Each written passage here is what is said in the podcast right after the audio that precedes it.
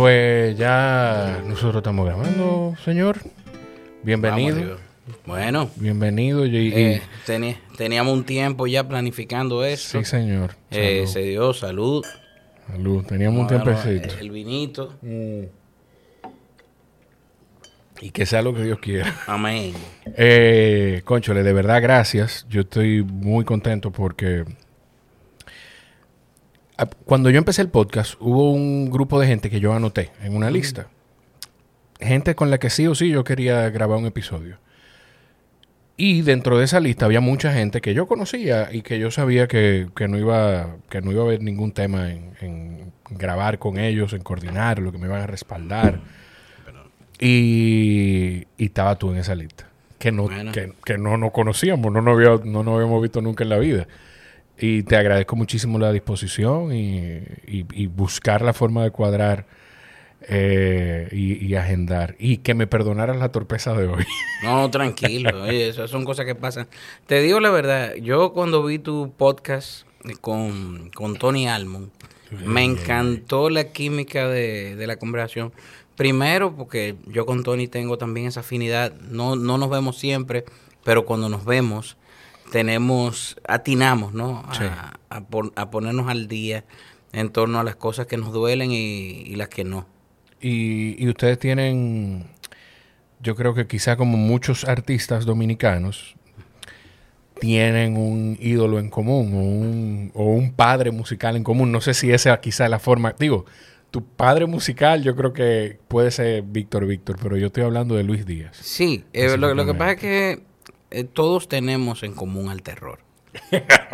Yo creo que eso es lo que define al terror como un personaje eh, trascendental. Que a la hora de tú tomar un referente de la música dominicana, si es en el rock, si es en el merengue, si es en la bachata, como él se amplificó hacia todas esas latitudes, Sí. pues tú tienes que pasar por él si quieres hacer canción melódica. Hay mucha gente que ni siquiera sabe quién es Luis Díaz. Yo hice un intento a través de un homenaje que hice de mantenerlo vivo y Tony Almond también lo ha hecho en su momento Sí. cuando se junta a Transporte Urbano que él hace de cantante de las canciones de Luis. Eh, ¿Qué te digo? Víctor Víctor, yo diría que no solo mi padre, fue mi hijo que me dobló la edad, mi hermano. Fíjate, yo siempre he descrito la relación con Vitico como algo eh, muy fuera de lo común, porque yo empecé siendo su hijo y él fue enjuveneciendo mientras nosotros íbamos caminando en conjunto, se fue convirtiendo en mi hermano y ya cuando nos dejó se fue siendo mi hijo. ¿Cómo, cómo tú llegas a eso del el enjuvenecimiento? De, o sea, ¿qué, qué cosa tú veías en él que, que tú decías, pero este señor lo que está poniéndose más joven? Mira, eh, eh, al pasar de los años, Vitico se fue poniendo más irreverente ante las cosas. O sea, eh, él no asumía reglas. Y, y yo le decía a Vitico, pero hay otra forma de ver las cosas. O sea, no, no tiene que ser todo tan anarquista. Y él siempre me hablaba desde su punto de vista anarquista de que eh, el negar al Estado de, de muchas formas, pues, tenía que dejar como consecuencia que la gente volviera a su propiedad, ¿no? A, a ser propio. Eh, que nadie nos representaba. En fin, esas discusiones filosóficas, pues, yo me iba dando cuenta que Vitico cada día iba enjuveneciendo y yo a lo mejor iba flexibilizándome porque uno con los años Sí. se va flexibilizando en algunas cosas. Sí, la, la irreverencia. Con los años no le va bajando la irreverencia. Sí. Yo no recuerdo, Sí, sí, sí. yo no sé qué pensadores que dice eso de que eh, todo el que ha sido joven ha sido revolucionario. O, necesariamente tiene que haber sido revolucionario. Sí, sí, sí, sí, sí. De, de hecho, yo acabo de hacer una canción que por suerte la grabamos ahí en, en Típico, que una de las frases es esa, que la, la juventud es como un mal que, que, que cobra cura, ¿no entiendes? O sea, Sí. que se va curando con los años, o sea, eh, nosotros vamos acumulando cicatrices y nos vamos curando con los años. Es así. Eh, sí, sí. Ha- Había alguien. Wow, ¿dónde, con quién, ¿a quién era que yo estaba escuchando decir, a propósito de eso de la juventud y los años, de que antes la gente hablaba de, no sé si, no recuerdo, bueno, creo que fue a la luz, a José, en algún comentario que hizo en el, en el programa en la mañana, de que antes uno hablaba de matar el tiempo. Pero el tiempo que nos va matando a nosotros. Totalmente. O sea, el tiempo, lo primero es que es imperecedero, nosotros no. Entonces, yo creo que hay muchas cosas en el camino que uno va como tomando y dejando y uno se flexibiliza. Vítico no se flexibilizó nunca. Fue un tipo muy irreverente, pero desde el buen sentido, siempre mantuvo el sentido del humor. Además de, de esas imágenes en las canciones. Era de noche y yo en conquista. La descubrí bajo un balcón con más anillos que Saturno, mejor pintada que un mango. Tú te das cuenta en la estructura, o sea, que, era un tipo que, no, respetaba esas reglas. De hecho, es una bachata, pero si te pones a ver, la estructura eh, armónica es blues. Entonces, yo creo que eso de este rockero, bachatero, eh, santiaguero, que tenía eh, como esas características, pues hizo que, este personaje maravilloso fuera enjuveneciendo. Eso, eso que tú dices de, de Vitico, ¿es lo mismo que te, que te hizo gravitar hacia el terror también? Porque se parecen entonces en esos términos de, sí. de irreverencia. Sí, sí, sí. Se mantuvieron muy jóvenes. Eh, hay que puntualizar que tuvieron en, en común siete días con el pueblo. O sea, fueron personas que vinieron de ese movimiento que pausó las matanzas, aunque fuera por un mes, pero las pausó, porque eh, el régimen en ese momento no podía eh, perpetuar maltratos mientras estuvieran todos esos artistas y todas esas entidades eh, gubernamentales tuvieron que hacer una planificación para que no se notara la represión, porque habían muchas entidades internacionales mirando hacia acá. O sea, estamos hablando de que Siete Días con el Pueblo divide culturalmente eh, la historia de República Dominicana, poniendo la canción de autor como una canción necesaria, que es como yo eh, todavía la mantengo. Yo mantengo esa canción de, de, de perfil pensante como eh, esa canción necesaria, esa canción que de alguna, de alguna manera tú hurgas en ella en las madrugadas. O sea, cuando tú estás solo, cuando tú no tienes con quién hablar, pero tampoco quieres que te hablen, hay una canción de cabecera que te espera. sí, siempre, siempre hay un pensamiento que se conecta con una canción y, siempre hay una canción, esa canción que te hace seguir pensando en, lo que sea. claro. Eh, es profundo y a mí me encanta. Yo, yo conecto mucho con, con canciones y, y, me gusta, cuando veo cualquier película, igual con las canciones, me gusta escucharlas y ver qué puedo sacar de ellas. O sea, y de eso se trata al final, ¿no? Sí, sí, sí. Definitivamente sí. Y, tomando como referente estos dos personajes que hemos mencionado, yo creo que ellos también eh, trataban de alguna manera eh, de cicatrizar con canciones. O sea, Estamos hablando de que estos dos eternos jóvenes vienen de donde te describo, o sea, de donde salen canciones como eh, Yo se lo dije a mi negra, que tu barrio tan caliente.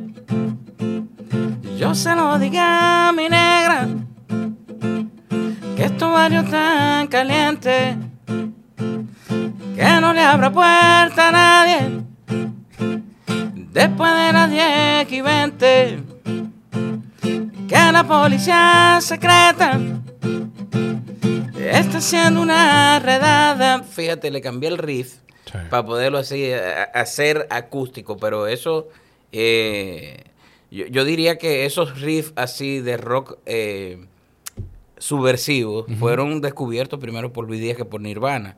Entonces, sí, por, ponerte un caso. O sea, en, mi mundo Disney, eh, Tom Perry era el, fan del terror, ¿no? Era fan del terror. No, al, no al revés. No al revés. ¿Cómo, en, qué momento, Pavel, tú te das cuenta que tú tienes... Bueno, tú, escuchaste el de Tony, no sé si has escuchado algún otro, pero nosotros vamos a dar muchísimos saltos y vamos a hablar de muchas cosas. Yo, yo fui hurgando y he visto unos cuantos y me encanta muchísimo eh, la organicidad con que se da todo. Eso, y, y eso es lo que yo aspiro que pase aquí. Al final, yo lo que quiero es entender y aprender de la gente que traigo y, y que... Está pasando, está pasando. ¿eh? Eh, ¿En qué momento tú te das cuenta de que, de que tú tienes ese talento o ese... O, es- no sé si llamarle ritmo o la melodía en, en tu sangre o en, o en ti. Mira, eh, yo creo que la música me encontró, definitivamente. Yo no encontré la música. Es lo primero. Yo empecé a depositar mi necesidad de expresión en estas canciones que se me fueron ocurriendo en adolescencia y que fueron tomando forma de alguna de alguna manera, o sea, en el camino. No no siempre fue así. Primero yo pasé por proyectos como Código Genético, como Los Fulanos, eh, que ambos fueron formados por Homero Guerrero y, y un servidor. Entonces, Homerito en vida, porque fue otro de los que nos dejó, tenía esa, yo diría que esa terquedad con que las cosas tenían que tener un perfil rock, a pesar de ser muy dominicano. También Homero, muy fan de Luis Díaz, eh, tenía, eh, yo diría que, que esa sapiencia musical de armar conceptos. Y con él empecé, porque era un tipo muy culto, a construir de alguna manera un perfil de cantautor, pero todavía grupal. Entonces, cuando ya salgo de los fulanos, que me voy un tiempo a Nueva York y regreso, empiezo entonces en casa de teatro y ahí es que me descubro como cantautor. O me descubre Freddy Ginebra, porque yo llegué ahí para cantar mis canciones, pero para en- en- entre una y otra, hacer dos de Pablo, una de Silvio, dos de Fito Páez, porque eh, hay que decirlo, la gente en ese momento no tenía un enganche Claro. con mi obra. Entonces, yo lo que hacía era que aderezaba con mis canciones es, esos covers que yo hacía los sábados en casa de teatro. Yo, yo- tú dices casa de teatro y, y yo creo que el, el mismo Don Freddy no sabe las contribuciones que ha hecho al arte dominicano. No, no, él sí lo sabe, lo que pasa es que él no lo verbaliza. Eh, a él hay que sentarlo en el banquillo y decirle, dime, ¿cuáles son las coordenadas? ¿Qué fue lo que tú hiciste para que esto pasara? Sí. Porque definitivamente todo lo que ha pasado en casa de teatro es mágico. Sí, sí, sí, sí. ¿Cuál es, cuál, tú sabes que esa es una pregunta que yo tenía en mi cabeza para ti, que cuál canción que no sea tuya es tu favorita de cantar? Y que no sea, Ay. y que no sea de, ni de Luis ni de Vitico. Ah, no, no, claro, eh, hay muchísimas. Bueno, eh, yo tuve eh, una- un idilio muy grande con, eh, con la trova en ese momento, cuando yo me quité, yo me concienticé de que Batman también es Bruce Wayne. Y cuando yo me quité ese traje de, de rockero contestatario, pues entonces empecé a hurgar. Y para que tú veas, de las canciones más simples, vamos a decir que armónicamente, eh, fueron de las más... eh, primero la gente la pedía mucho y segundo a mí me conectaba de una manera muy eh, fluida la, la canción Yolanda de, de, de. Pablo. Entonces yo empezaba, esto no puede ser no más que una canción. Quisiera fuera una declaración de amor. Me parecía tan honesta la construcción de la canción Sí. que, que yo me veía muy retratado en ella. Yo decía, wow, esta es una canción que tú puedes cantar cualquier, eh, en cualquier época del año, en cualquier situación, y va a quedar bien. Sí. Porque es una canción que cabe para cumpleaños, para boda, para bautizo, para divorcio, no importa. Ahí él eh, hace un repaso de lo que es el concepto amor hacia una persona y cómo él se siente retribuido por dicha persona a través de esta canción y de este perfil autoral. Entonces me parecía una canción muy honesta y la cantaba y la defendía muy a mi forma y a la gente le causó gracia. Eso, tú dijiste que, que eran de las más simples en términos de melodía. Sí, ¿Tú, ¿Tú no crees que quizá por eso también la gente conecta, conectaba un poco más con eso? Definitivamente. Fíjate que eh, la trova tiene eso. Tiene eh, el, co- como yo le llamo, eh, lo- los trovanautas. Tiene ese trovanauta más sentipensante que se va por esta onda de Yolanda, de Pablo. Y, y tiene obviamente el tipo más contestatario, más revolucionario, que va más por los textos de Silvio, más por este perfil, eh, eh, vamos a decir que de sobrevivir a pesar de las cosas, de las pruebas, de los embargos y de todo lo demás. Eh, la canción El Necio, por ejemplo, de, de Silvio Rodríguez, define mucho no solo el movimiento que se vivía en ese momento de la canción, sino lo que él quería expresar como autor. Entonces, yo creo que con esas tendencias me llegó el rock argentino a la mano y me llegaron los cantautores españoles y me fui un poco por los brasileños también. Entonces, como que esa amalgama de cosas dejó como consecuencia un tipo que iba a casa de teatro a dejar cada sábado esas influencias ahí rodando. ¿Qué, ¿Qué, tú crees? Tú mencionaste el rock argentino y yo creo que debe ser probablemente no sé, quizá la cuna del rock en español de, de, hispanoparlante, pudiera ser, o México. Por, lo menos la cuna del rock eh, intelectual. Ok. Porque, porque yo creo que todo empezó con este movimiento de Charlie García, de Spinetta. Sin embargo, yo no, yo no eh, seguía a un artista per se de, de, Argentina hasta que me encariñé y me enamoré de Fito Páez. Mientras tanto, yo lo que estaba era tomando referencias de este movimiento argentino que es riquísimo. Yo invito a todo el mundo a que se dé un repaso por las canciones del rock y del folclore argentino. Que, que hay muchas cosas, muchos aportes riquísimos por ahí. ¿Qué, qué tú crees que, que, que tienen ellos como cultura, como país, o, tuvieron o han tenido a través de los años, que pudiera faltarnos desarrollar, digamos, a, los dominicanos, porque aquí talento ha habido por demás. Sí, yo creo que ellos tuvieron personas ya instituidas y del folclore argentino que creyeron en sus rockeros. Tuvieron a, un Piazzola que se atrevía a decir en, una entrevista que él eh, quería, comulgaba más con los eh, rockeros en ese momento nuevo, Charlie García y Spinetta, que con los tangueros que entendía que los tangueros tenían eh, demasiados prejuicios. Piazzolla, que, quien, ¿con quién pudiéramos una figura comparable aquí en el, en el entretenimiento, en la cultura? No, no creo, no creo. No. no creo porque Piazzolla era un tipo tan del tango, ¿no? O sea, y tan del tango experimental, luego tango jazz, que, es un tipo muy, eh, sin comparación, muy único de esa franja horaria, por así llamarlo, de esa comarca geográfica. Pero, pero Piazzolla, al igual que Mercedes Sosa, abrazaron a esos rockeros, empezaron a cantar sus canciones, en el caso de Mercedes Sosa, y empezaron a tocarla el, el grupo de Piazzolla. Entonces, cuando tú ves que tipos que tienen tanta autoridad y que vienen del folclore de un país dicen que es su rock, o sea, fíjate que ellos hablan del rock como música nacional. Sí.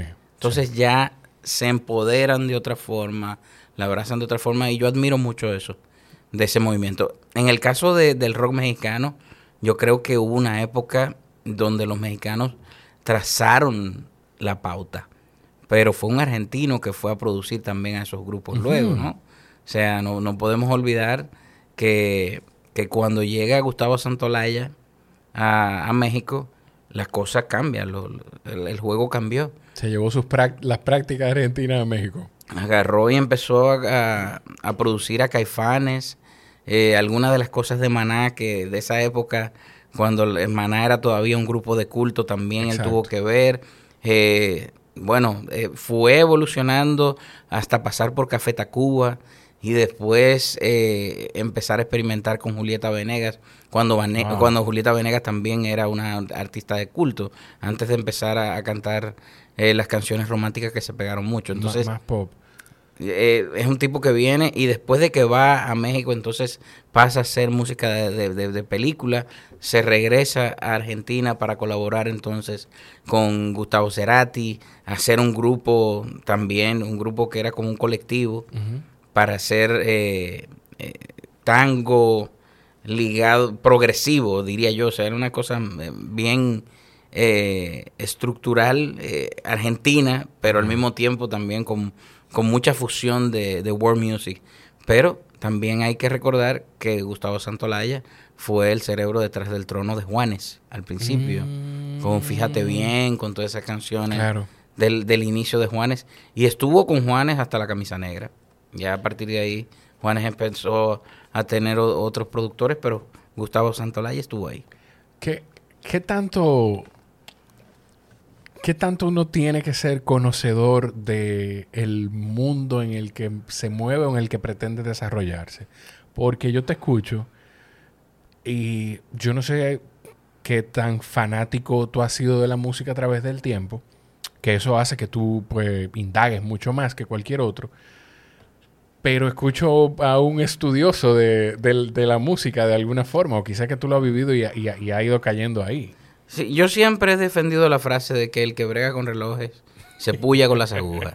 ¿Tú sabes? Entonces, eh, eh, estaría muy mal que yo, siendo parte de, de este oficio, no me entere de lo que está pasando con él. Igual hay mucha gente que está en el oficio y Sí, ni idea, sí. ¿no? No, por eso te lo digo. ¿eh? Pero yo sí me, me decidí por tener, yo diría que el conocimiento, el más que se pueda, de todas las cosas que yo fui devorando en el camino, o sea, eh, digiriendo para poderlo instaurar en mi música. Eso fue, o sea, eso fue muy intencional. Sí, totalmente. O sea, yo, yo creo que la Beatlemanía no. Yo creo que con los Beatles todo el mundo tropieza y se enamora.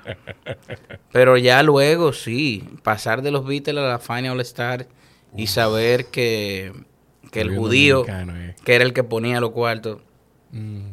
Un día se, se encontró con este santiaguero llamado Johnny Pacheco y, y que de este movimiento, que era primero el bugalú, no se llamaba salsa, nace entonces la salsa, ¿entiendes? O sea, eh, el bugalú, que era como se conocía, esta afrodescendencia que llega eh, a través del ritmo a las calles de Nueva York y que de alguna manera tiene que ver con eh, más con la cubanía en ese momento Sí. que cualquier otra área del Caribe, pues fue tomando forma hasta convertirse en eso que la gente hoy conoce como el movimiento salsa. Entonces, yo pasé de lo más pop a lo más eh, caribeño y en el interín, pues, imagínate tú, pasar de John Lennon a Bob Marley y de ahí a Silvio Rodríguez, eh, Luis Díaz, eh, Juan Luis Guerra, Víctor Víctor, José Antonio Rodríguez, Claro.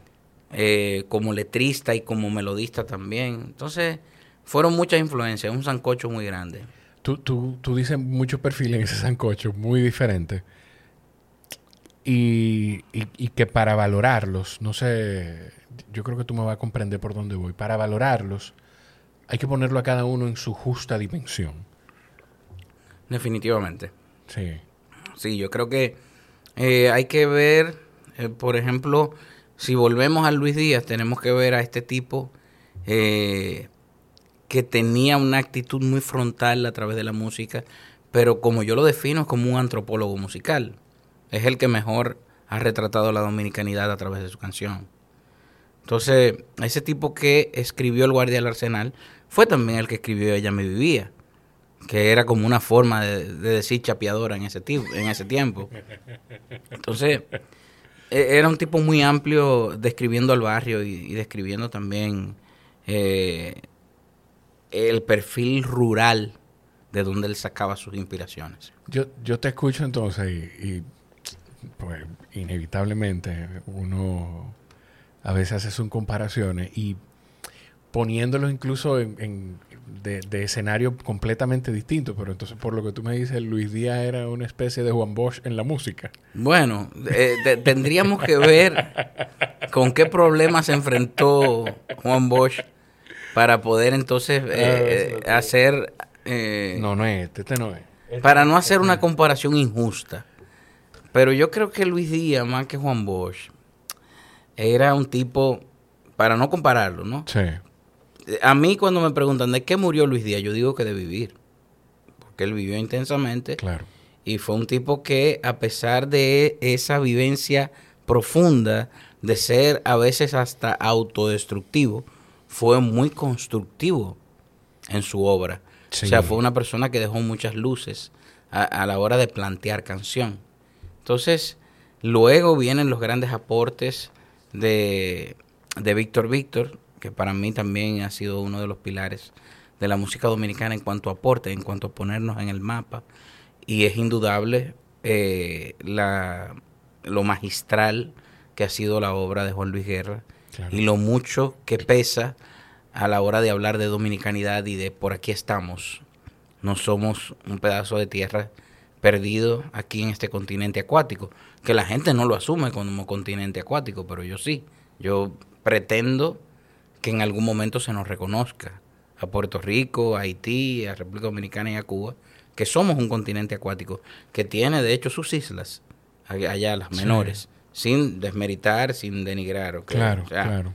eh, nosotros somos unas islas importantes que tienen unas islas pequeñas que las preceden, estas Antillas menores, pero de aquí, eh, de este continente acuático, ha salido mucha música. ¿eh?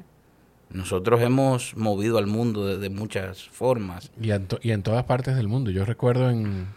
Yo pertenecí en un momento a la Asociación de Jóvenes Dominico-Libaneses. Y, y quien hoy es embajador, no recuerdo si en Israel o en alguna otra parte de Medio Oriente, Elvis Salam, nos contaba de una discoteca en el Líbano, en el. Líbano, que se llamaba Areito, que la música en español que se ponía ahí era la música de Juan Luis Guerra.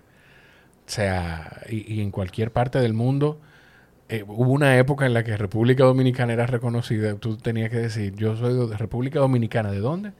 De, de- ah, de Punta Cana. Ah, de Punta Cana. O de donde es Juan Luis Guerra. Sí, sí, sí. Y, y listo. Hubo, hubo una época que sí, pero eh, ¿qué te digo? Si nos vamos otra vez a lo del continente acuático, Claro. Jamaica tuvo a Bob Marley. Por Dios. Eh, Cuba, aparte de todos los troveros que hemos hablado, tuvo a Celia Cruz. República Dominicana tuvo a Johnny Ventura, a Wilfrido Vargas. Eh, o sea, estamos hablando y podemos seguir para allá y si nos mudamos para allá, para, A Puerto Rico. Puerto Rico, tenemos que hablar de, de Bobby Capó, tenemos que hablar de gente muy grande que también sale de Puerto Rico. Héctor Lavoe, eh, Cheo Feliciano, eh, Ismael Miranda, o sea, muchos exponentes que pusieron al mundo a bailar y a hablar de una zona del mundo llamado Caribe. Sí. Sí. Tú dices de, de Luis y, y- y cómo vivió intensamente. Yo tengo un recuerdo de Luis Díaz de la única vez que yo creo haberlo visto en persona. Y yo creo que estaba Tony en ese momento ahí. Yo no, no le hice esta historia a él. Yo iba llegando temprano en la mañana a una salida del colegio. Estaba tercero, cuarto de bachillerato. Y entrando por la puerta del conde, estaba Luis sentado con Tony. estoy- Y no recuerdo quién más estaba ahí. Y había una guitarra y café. Terminamos, dimos la vuelta por el conde, hicimos, no recuerdo qué íbamos a hacer allá en la zona colonial. Y saliendo por el mismo sitio, no era ni siquiera por el Parque Colón, sino frente a la frente al Parque Independencia, que había un café ahí. Ahí estaban todavía ellos dos. Y ya uno con la guitarra en la mano. Te estoy hablando de que pasaron horas y que probablemente ellos estaban ahí desde hace horas. Desde la noche anterior. Claro. Quizás. Por- Porque así era, ¿eh? O sea, de hecho, una de las de las bromas, que, de las chances que yo pude utilizar con Luis en vida fue eso. Yo, yo le decía que, que esos huesos ya no venían, tú sabes. o sea, ese chasis Sí, ya. sí, sí. A él lo fabricaron y botaron el molde. Pero creo que es una cosa generacional porque eh, en todos los personajes con los que yo he podido interactuar, que podían ser un poquito más viejitos que Luis o dentro de, grupo. dentro de ese grupo de edad, pues tienen características muy parecidas. A, a to- todo el mundo ve a Freddy Ginebra como un tipo eh, dulce y lo, y lo es, ¿no? Sí, sí, sí. Eh, todo el mundo lo ve como un tipo chistoso y lo es. Claro. Como un tipo profundo y lo es. O sea, cualquier cosa que tú digas de Freddy que pueda adornarlo, lo es. Pero también vive intensamente. Pero intensamente, eh, ese cuerpo se mantiene eh, a pesar de esa intensidad Sí. y esa forma de él ver la vida con esta juventud tan abrazada, pues son cosas que tienen que ver con gente de esa época. ¿eh? Creo que ya nosotros, eh, digo nosotros, pero no, yo creo que los más jóvenes que nosotros, pues ya no ven las cosas así. No, yo, o sea, yo te puedo decir que es una batalla. ¿ves? O sea, eh, eh, es una batalla importante porque también... ¿cu- ¿Cuántos años tú tienes? 45. 45. Tú me llevas 10 años, creo. Sí, yo sí, 10 años. Y inmedia- yo no sé si eso es un chip que le cambia la cabeza a uno cuando uno se hace papá. Pero de una vez uno quiere que el, el, el valor que tienen las cosas que no necesariamente se ve superficialmente. Tú quieres que, que la gente en tu entorno, principalmente la gente más joven que tú, se- sea capaz de apreciarlo. Eh, Definitivamente, yo creo que eh, nosotros, esta generación, somos, yo diría, que una de las últimas generaciones, para no restarle a las que vienen después, que, que tienen como costumbre hurgar en la historia. Yo creo que el inmediatismo les ha robado mucho a la gente que está entre 15 y 30 años, por así Sí, llamarlo, sí. le ha robado muchísimo de la historia o de tener un banco de información al cual recurrir. La historia se ha convertido en algo muy inmediato. Sí, sí, tú necesitas primero que te la cuenten, lo que sea que te vayan a decir, que te lo digan en menos de un minuto. Claro. Y, eh, Y terminas creyéndole porque estás muy rápido. Exacto. No, no, no indagas. Exacto. ¿Tú crees que tú fueras un artista distinto o, o qué tan distinto tú crees que tú fueras como artista si tú hubiese hecho tu carrera de hacerte viral con, con una publicación en Instagram o en TikTok y no Mm. construirla como tú la has construido a través del tiempo? ¿Tú crees que fuera diferente? Yo totalmente, tiene que serlo. Tiene que serlo porque es que la viralización ha hecho que muchas cosas pierdan sentido también. O sea, ya, ya pierde sentido un poco sentarte a estudiar un instrumento.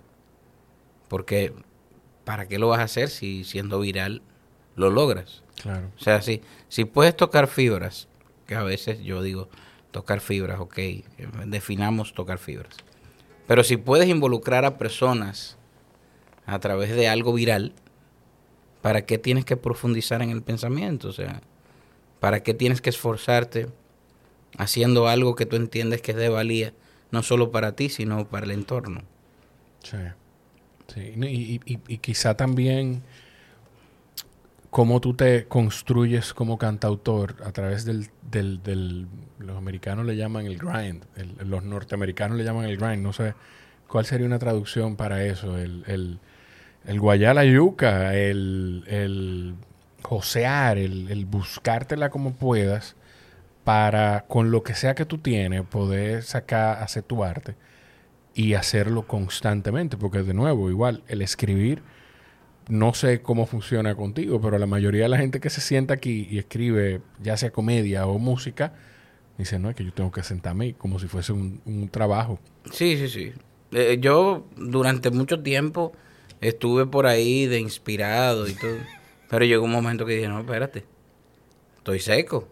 Y hasta ese momento yo no había eh, conocido el gimnasio de la canción.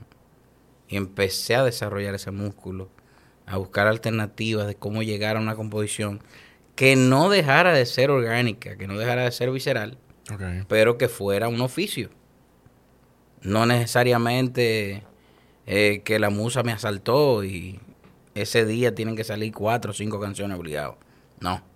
Lo convertí en un oficio y me mantengo escribiendo de manera constante. Salen cosas inauditas, salen cosas medianas, pero cuando aparece algo gigante, ahí me estaciono y empiezo a dar forma.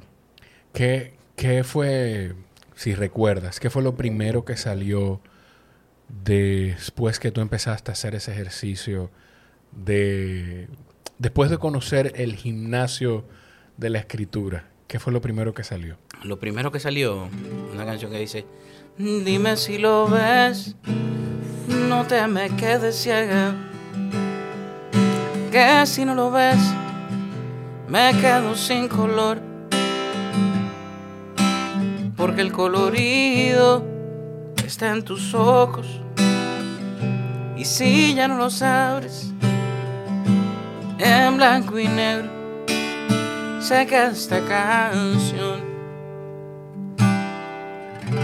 Ya veníamos de Teddy, veníamos de Viene Gente, eh, de Santiago de Frente, de canciones eh, de Te Me Perdiste, que la hice a dúo con otro de mis padres musicales, que es el señor Dani Rivera. Entonces, como que ya, ya veníamos de, de sudar algunos amargues, ¿no? Sí. Eh, descubrimos eh, con dolor que la canción es muy mentirosa, no porque hable mentira, sino porque describe un momento del autor, no la vida completa de- del mismo. En los conciertos siempre cuento la anécdota de la señora que me encuentra en el supermercado. Me dice, ¿te puedo dar un abrazo? Le digo, claro, me da el abrazo. Cuando se acerca me dice, ay, tan amargadito. ¿Por qué? Porque, eh, eh, porque el mundo es percepción. El mundo no, no sabe que uno se ríe, que hace chistes. Entonces el que va a, a mis conciertos se da cuenta que yo hago chistes, que me desenfado, eh, hago un par de canciones, hago Claro. anécdotas. Y la canción terminó siendo un momento. ¿Entiendes? O sea, ese amargue que yo sudé, ya después de que deja de ser mi amargue, es que se convierte en una canción que la gente escucha.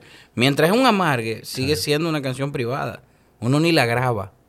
Mientras la canción duele, digo, por lo menos yo, yo no sé. Ya te entendí. hay, hay gente que eh, sacan las canciones Que hace su que puede hacer el duelo hacia afuera. mediático. Ok, ya te entendí. Eh, o sea, eh, para muestra un botón, Shakira. Sí, sí. bien. Wow. O sea, Wow. Hizo un, eh, ella hizo Sí, un duelo sí, sí. mediático. Y se lo respetamos, ¿no? O sea, Capitaliz- capitalizó el dolor. capitalizó el dolor. Yo en mi caso... Digo tengo que tú lo capitalizas igual, pero no en el momento. Pero no en el momento, o sea, eh, cuando la canción deja de ser mi amargue, entonces se convierte en un amargue colectivo y con eso yo voy al supermercado, pago colegio, en fin, empiezo a vivir de eso de alguna manera, pero no con el dolor a flor de piel, porque al yo ser muy visceral no podría cantarla, porque estoy en ese momento en, en ese momento de parto.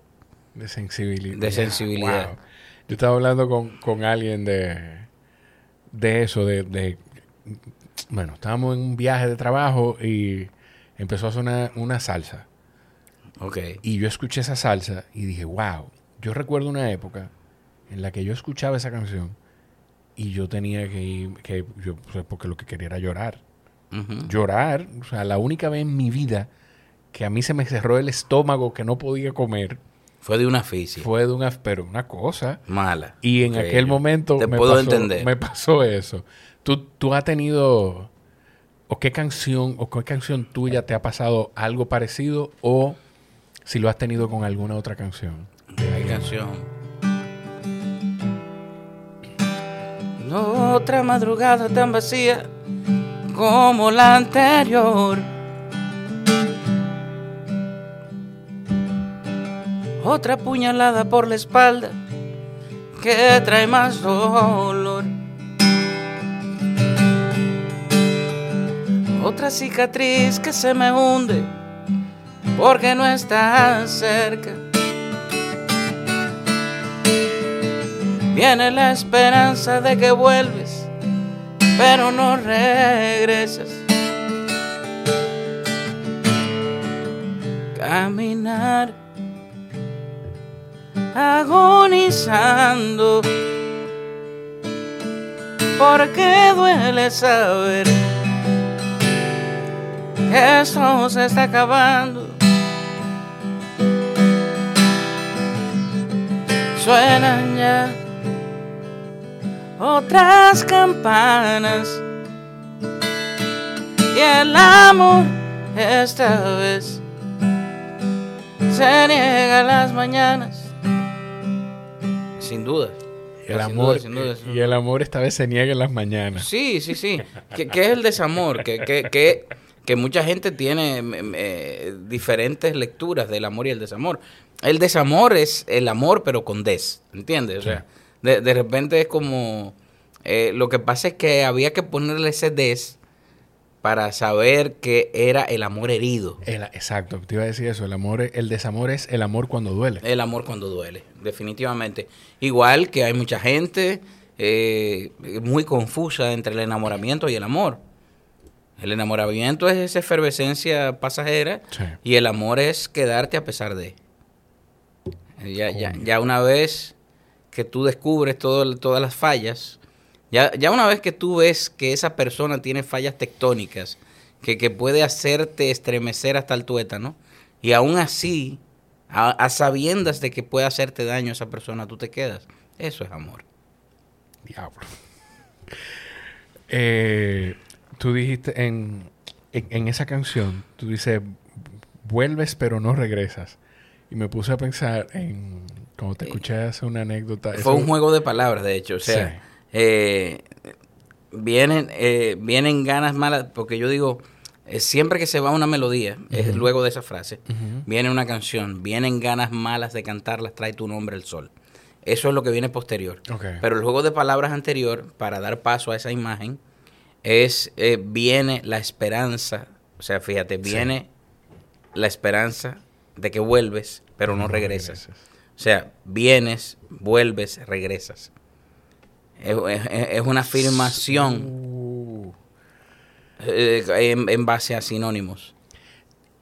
eh, eso, mira, mi pregunta no era por ahí, pero eso que tú me, eso que tú me acabas de, de desconstruir y, y de, y de enseñar, eso pasa, eso te pasó, tú lo, tú lo fue intencionalmente o, o en principio pasa intencionalmente y después con el tiempo se construye así y después tú te das cuenta por la misma práctica, porque Ese pedazo de la canción, hay, mucha, hay muchas partes de esa canción que son totalmente visceral, que fueron como salieron. Pero ese pedazo de la canción es una afirmación en base a sinónimos. Eh, totalmente craneal. O sea, vienes, vuelves, regresas. En ese momento eh, eh, estaba hablando mi deseo. claro, Pero entonces era para pasar a una frase de eh, siempre que se va una melodía, viene otra canción. Vienen ganas malas de cantarlas, trae tu nombre al sol. Una flor que habla me ha llamado porque trae tu, ar- tu aroma. Ya me estoy cansando de encontrarte donde no te asomas. O sea, es, es, es un estado de negación del duelo. sí, Estás en ese estado de negación. eh, no quieres perder lo que estás describiendo como perdido. Entonces se constituye en una contradicción del duelo. Es ese momento antes de la ira. Sabes que hay una parte del duelo que va para la ira, pero todavía tú no estás ahí. Tú estás en negación. Entonces, en esa negación, tú empiezas a contradecir el duelo. Yo siento, Pavel, yo no sé si tú vas a, a- si tú haces terapia, pero yo siento que si tú vas a terapia te perdemos. Bueno, también. No Sí, sé. no. Yo, Me yo da tampoco miedo. quiero. Yo, Yo, tampoco quiero. o sea, ¿eh? me da miedo. Sí, sí. De, de verdad te lo digo porque, o sea, escucharte, y te lo pregunto, te lo digo muy honestamente, no sé, nosotros necesitamos gente, y esto es muy egoísta, porque al final nosotros terminamos disfrutando del, eh, eh, disfrutando de un proceso de dolor de, de- de los artistas como tú. Sí. Pero necesitamos gente como la gente que vive intensamente como Luis.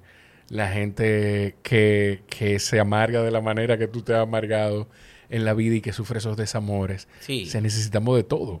Sí, pero, pero yo creo que, que no es egoísta. Eh, más que bien, eh, más que eso, creo que es esa capacidad de ser espectadores que tenemos. O sea, nosotros, los seres humanos, tenemos una tendencia a expectar el dolor, no a sentirlo. Tenemos mucho miedo a sentirlo. Por eso no, nos quedamos siempre en las gradas. Por eso tuvo tanta eh, empatía con el pueblo romano, el circo romano, donde esos gladiadores eh, sí sentían el dolor Claro. mientras el pueblo expectaba. Me gusta verlo.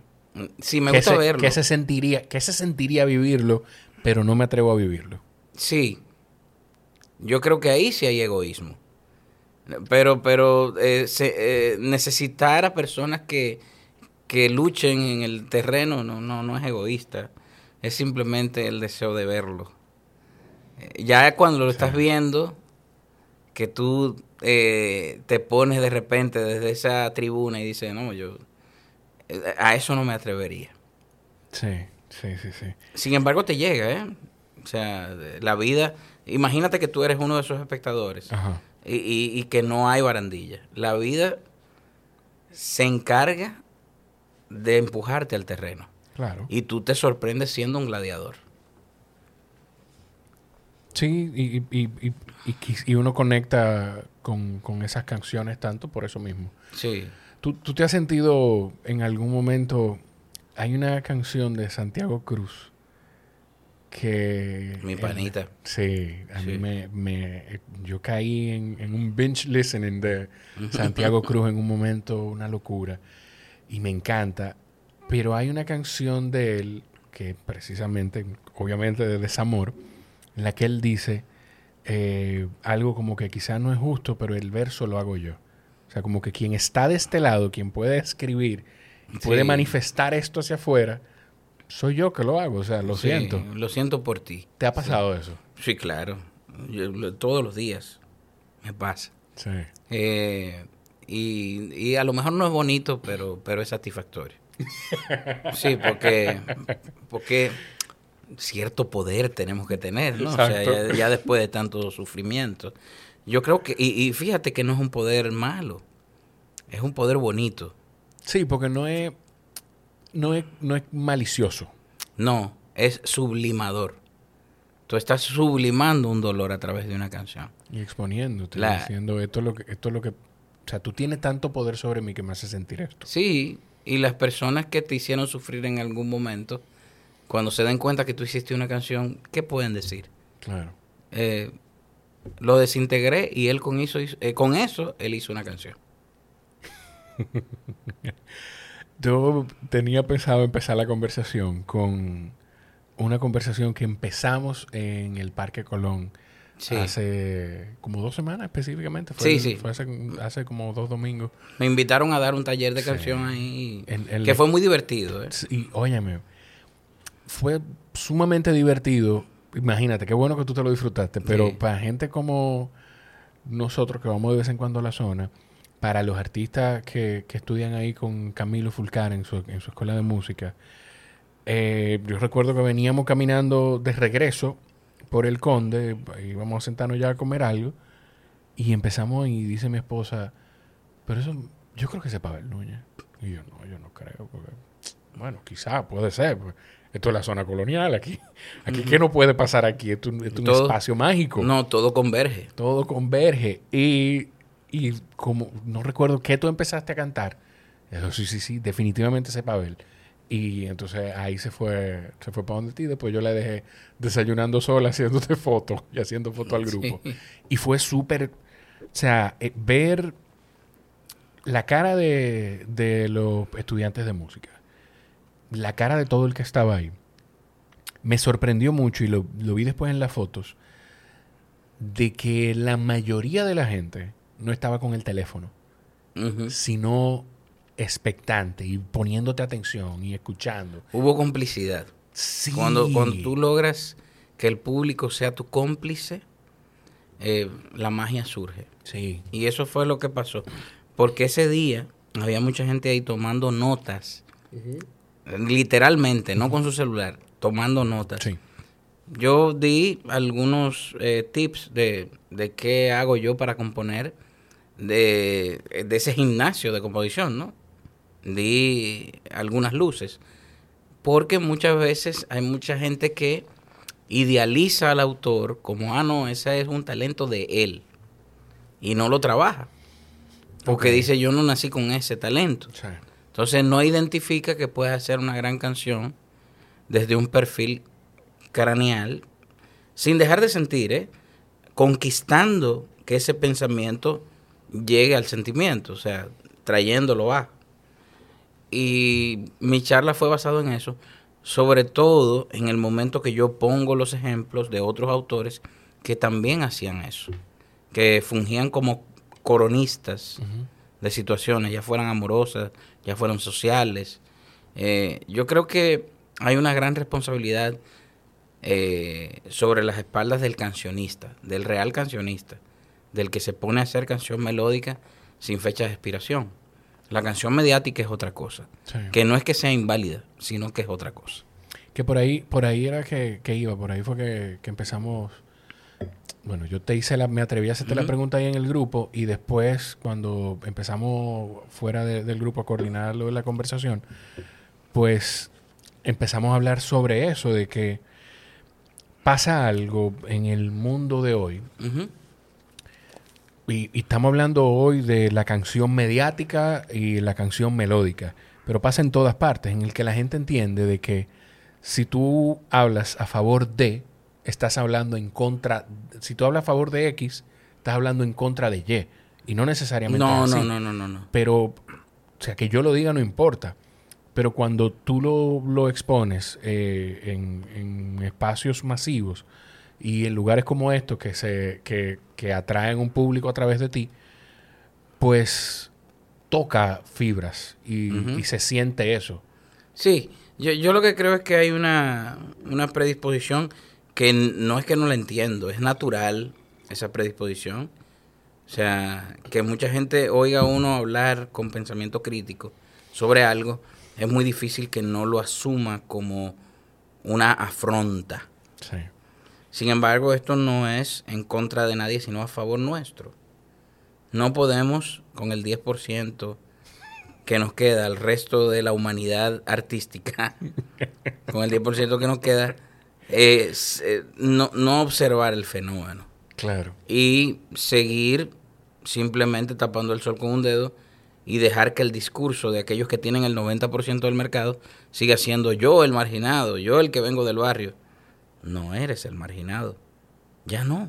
Claro. A lo mejor lo fuiste. 1980. Cuando, a ver, eh, o Sí. sea, ahí, cuando el hip hop En la época en la que Nómico empezó. eh, eh, a sí, o sea, eh, en, en la época donde el hip hop iba apoderándose de las calles eh, de, de New York, del Bronx, pues entonces sí podemos hablar que, que, que estos raperos de Brooklyn que venían a estas competencias de rap, pues sí, ahí estamos hablando de algo que, que tenía un perfil quizás arrabalizado por aquellos que, que no veían bien esto. Claro. Pero hoy en día, eh, casi 40 años más tarde, quizás no más, 40 y tantos años más tarde, tenemos copado el 90% del mercado de esa música. Entonces, no puede ser marginal. Yo te- tenía la intención de empezar con eso porque hoy precisamente me pasó algo. Hace un par de semanas yo estuve con Elliot y Marola en el programa de radio en Adana Diego y me preguntaron mi opinión sobre dos artistas urbanas. Yo le digo, mira, la verdad yo entiendo, tengo un conflicto con una porque yo creo que yo no, no necesariamente yo tengo que entender una expresión artística. Una expresión artística no la hace arte si yo la entiendo o no. Y ya, y lo otro es que la otra persona pues tenga un tema de que me da, o sea, me, me da pena porque está en una posición, en una situación en la que pues siento que está siendo utilizada y, y- y nada. Y óyeme, yo hablé con la mayor altura posible y todavía hay personas, había personas en los comentarios de mi, de mi Instagram diciéndome, hubo una persona que me puso, de- me habló de clasismo y le digo, pero mi amor, búscame dónde está el clasismo en lo que yo estoy diciendo. Cuando Es que- yo, o sea, Es que, mira, no es tenemos que, estar de acuerdo en lo que es- esto sí le puse, le puse tenemos no no tenemos que estar de acuerdo en todo, pero sí en que no todos tenemos que estar de acuerdo. Pero, pero te digo más. Yo creo, Jorge, que no hay que pedir disculpas por tener un pensamiento crítico. Creo, creo que sí, es verdad, es un pensamiento de élite. Y si así te ven, si te ven como elitista, pues bienvenido sea. Yo, por, eh, por mi parte, detesto, pero con mucho rencor y, y remordimiento a todo aquel guaguaguá que te dice popi, viviendo como un popi. Sí. Entonces, yo creo que el que, el que de manera maquiavélica eh, se inventó esa división de los popis y los guau, Yo detesto esos términos. Yo, de verdad, yo. Honestamente. Yo me siento. Pero, ¿qué es lo que yo estoy haciendo? Yo estoy haciendo arte. Yo no estoy en una carnicería. Ni estoy en algo de consumo masivo diario. Donde yo eh, restringo a personas. O sea, tú no consumes mi producto, tú sí. Sí. No, mi música está ahí. Y el sufrimiento es universal. Cualquiera que se amargue, no importa su estatus social, puede amargarse con una canción que uno haga. Claro. Entonces, yo creo que el concepto de elitismo, el, el concepto de, de, de- de tú, de, que, que tú eres un clasista, viene precisamente del complejo del que emite Sí.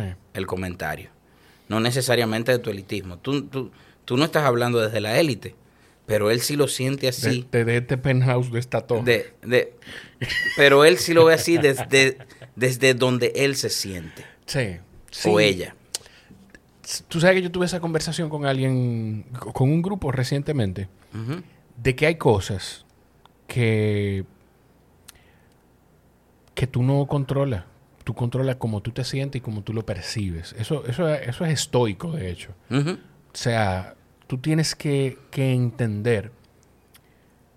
El, mi suegro eh, decía eso, que el- el- las cosas son, las situaciones que te pasan es el 90% como tú, la, como tú las tomas y, y como tú lo percibes y como tú lo recibes. O sea que eh, eh, es un tema.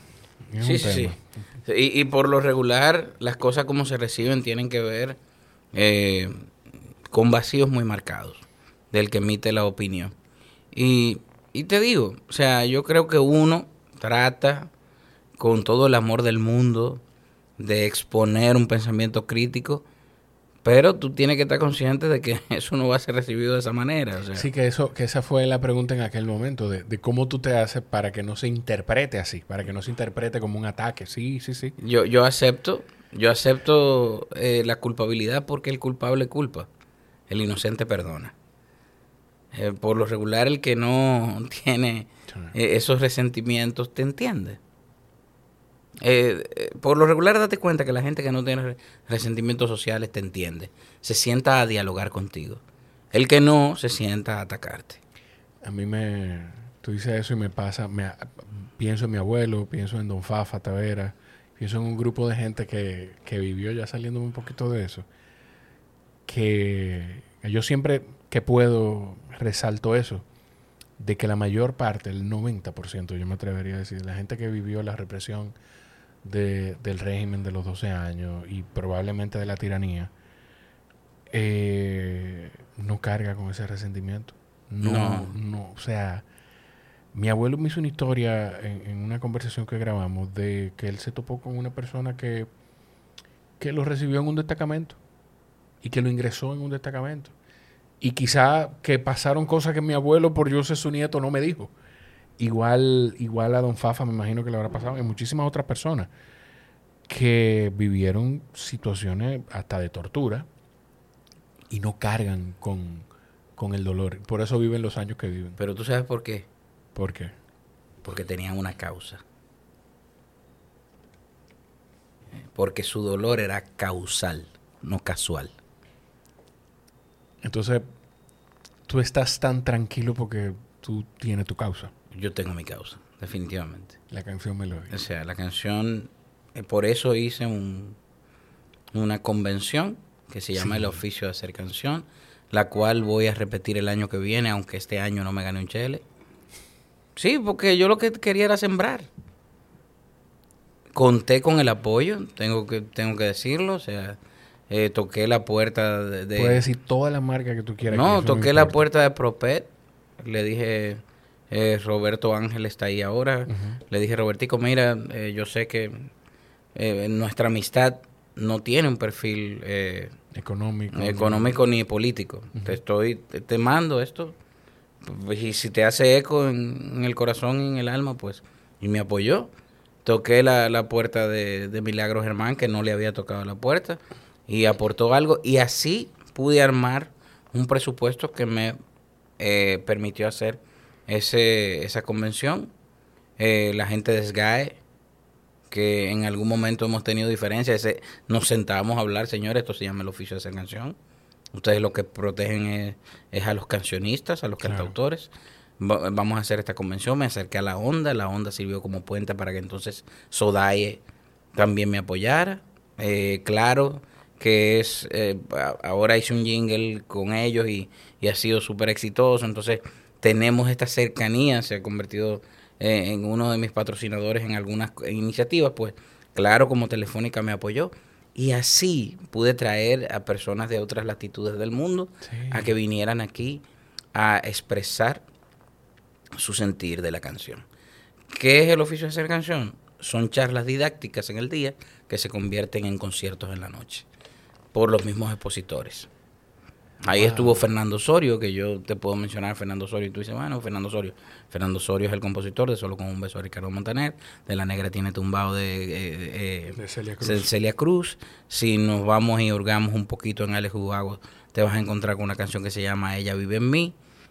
Y así, muchísimos hits que uno ha tarareado por ahí eh, y uno no sabe que lo hizo él. A ti te tiene que pasar exactamente eso de canciones que quizás tú has escrito, no lo sé, que Sí. quizás tú has escrito para otros artistas y la gente no se imagina que le escribiste tú. Eh, Sí, sí, bueno, no me ha pasado tanto como a Fernando porque yo he sido el defensor de mis propias canciones en Claro. muchos casos. Pero sí he colocado canciones con otros artistas. De hecho, ahora he empezado a hacer una que otra cosa. He empezado a coescribir. Eh, coescribí con Jorge Luis Piloto una canción que luego grabé, pero que primero grabó Andrés Cepeda, que está en su álbum Mil Ciudades, que dice... Nunca dejo de pensar en ti, siempre regresas de los recuerdos. El pasado va pegado a mí como tu aroma, como tus besos. He tratado de sobrevivir como un planeta sin tu universo pero nunca logro conseguir sacarte ni borrarte. Tú sigues siendo parte de todo lo que toco, de todo lo que sueño. La dueña de mi tiempo y de mis pensamientos. Tú eres parte de todo, mi música y mis versos, risa y mi lamento, lo grande y lo pequeño de todo. Por ejemplo, esa canción la, la grabó Andrés Cepeda y en Colombia eh, me, me mandaban videitos a veces de cuando sonaba en bares y todo lo demás. Y yo no me lo creía. Yo decía, mira cómo está la canción por ahí. Y un pedazo de uno anda por ahí flotando sin uno darse cuenta. ¿Cuándo, cuándo tú empezaste a vivir esa experiencia de no creértelo? Cuando tú empezaste a vivir, a decir, wow, o sea, yo, yo, yo estoy haciendo esto, yo estoy viendo de mi música, la gente me reconoce. Yo creo que ahora pensando, tú me regalaste un, un álbum tuyo, un CD tuyo Mm. en, en el supermercado, lo encontramos. Ok. Hablamos, te- mira, yo no acostumbro, pero hace quizás 6, 7 años, no sé, o 5, no sé. Creo que yo ni siquiera tenía el podcast. O sí lo tenía y lo primero que me dijo mi mujer fue, lo invitaste al podcast. Y yo, tú estás loca, pero si, si a mí no me gusta abordar a la gente, entonces abordarla ahí con eso. Eh, pero cuando tú empezaste a vivir eso, es decir, la gente me reconoce, mi música se está escuchando, ¿qué, qué, qué te pasó? ¿Cómo fue? Mira, yo creo que yo nunca he tenido conciencia de eso. Quizás porque eché los dientes en esto. Y, y todas las mañanas hago un pacto conmigo de, de- No es que me sienta intrascendente, porque yo sé las cosas que han pasado. Pero yo creo que hay que quitarle responsabilidad a la trascendencia. La gente se fija tanto en su trascendencia que se olvida de hacer. Y entonces se muere con su trascendencia. Sí. Pero aquellos que se olvidan de la trascendencia transcienden porque se mueren haciendo sin creérselo. Y entonces trascienden. Van más allá. Dan ese paso. Sí, sí, sí. Eh, eh, es. Coño, es una forma tan linda y tan, tan poética y tan bonita de, de no creértelo. O sea, Sí. de, de- de no creértelo para permitirte seguir trabajando. Y se lo transmito a mi hijo, y se lo transmito a mi hijo todos los días. Si me lo creyera, Jorge, estuviera todos los días amargado, esperando que me resuelvan por lo trascendente que soy. Esperando que me llamen, me van a llamar, porque que ya yo soy trascendente. ¿No, ¿No te ha tocado nunca esa amargura? En algún momento de, de debilidad. Pero no por esa razón. Ok. Me ha tocado la amargura por, por decir, wow, ¿qué, ¿qué nos pasó? ¿Por qué nos desensibilizamos? ¿Por qué, por qué eh, estas canciones sonaban en la radio antes y hoy Sí. no? Quizás ahí. Pero sufrir por ser trascendente. No, para nada. O sea, tú tienes que concientizarte de que tú eres sin que eso tenga la responsabilidad de regir tu personalidad. O sea, si en el momento que tus logros se convierten en tus dueños, pues ya no son logros, son tus dueños. Sí. Hay una. Dentro de la cosa que, que- que yo escuché y que quien no vive esos momentos de intimidad, porque yo me atrevo a decir, a propósito de, de- de que tú decías de la conexión que se vivió ahí, pero fue un momento íntimo, a pesar de que llovió, de que había mucha gente, de que... De que pasó, por ahí todo. paliza, ¿no? Pasó paliza. Pasó- Está dentro de la foto, te la, te la tengo Sí, que compartir. Ya hoy le- les favor. pasé la mano, te la voy a pasar hoy. Por favor, por- eh, ah, para mí eso fue bien eh, eh, raro positivamente porque eh, pudimos lograr, él iba pasando por ahí, se paró, Sí. oyó parte de la charla y pudimos lograr que ayudaran a, Qué bien. a, a Camilo. Qué o sea, no sé en qué van las conversaciones, pero sé que no se quedó eh, en, en una promesa política del momento. Sí, yo no, yo no creo que se, que se quede en eso. Yo No. recuerdo, yo recuerdo tu llamado en ese Sí, momento, lo recuerdo, sí, de, sí, de qué bueno que está aquí el, eh, el ministro Paliza, que nos honra, eh, a que pueda que pueda ayudar, o sea, no, y se lo dije categóricamente, quizás usted no, no me oiga pidiéndole para mí, pero eh, eh, este muchacho tiene tantos años haciendo una escuela gratuita al aire libre que, que merece ayuda por lo menos de tener un local. Tengo que traer a Camilo al podcast, porque Sí, Camilo tiene una historia, una historia bonita, y yo no sé si él, si la escuela él la hacía antes de su proceso eh, de enfermedad. de enfermedad. Sí, sí Y claro. Te Yo- la hacía desde antes. Yo lo conozco desde antes de su proceso de enfermedad y fui a la escuelita antes de que se descubriera eh, lo del cáncer y todo lo demás.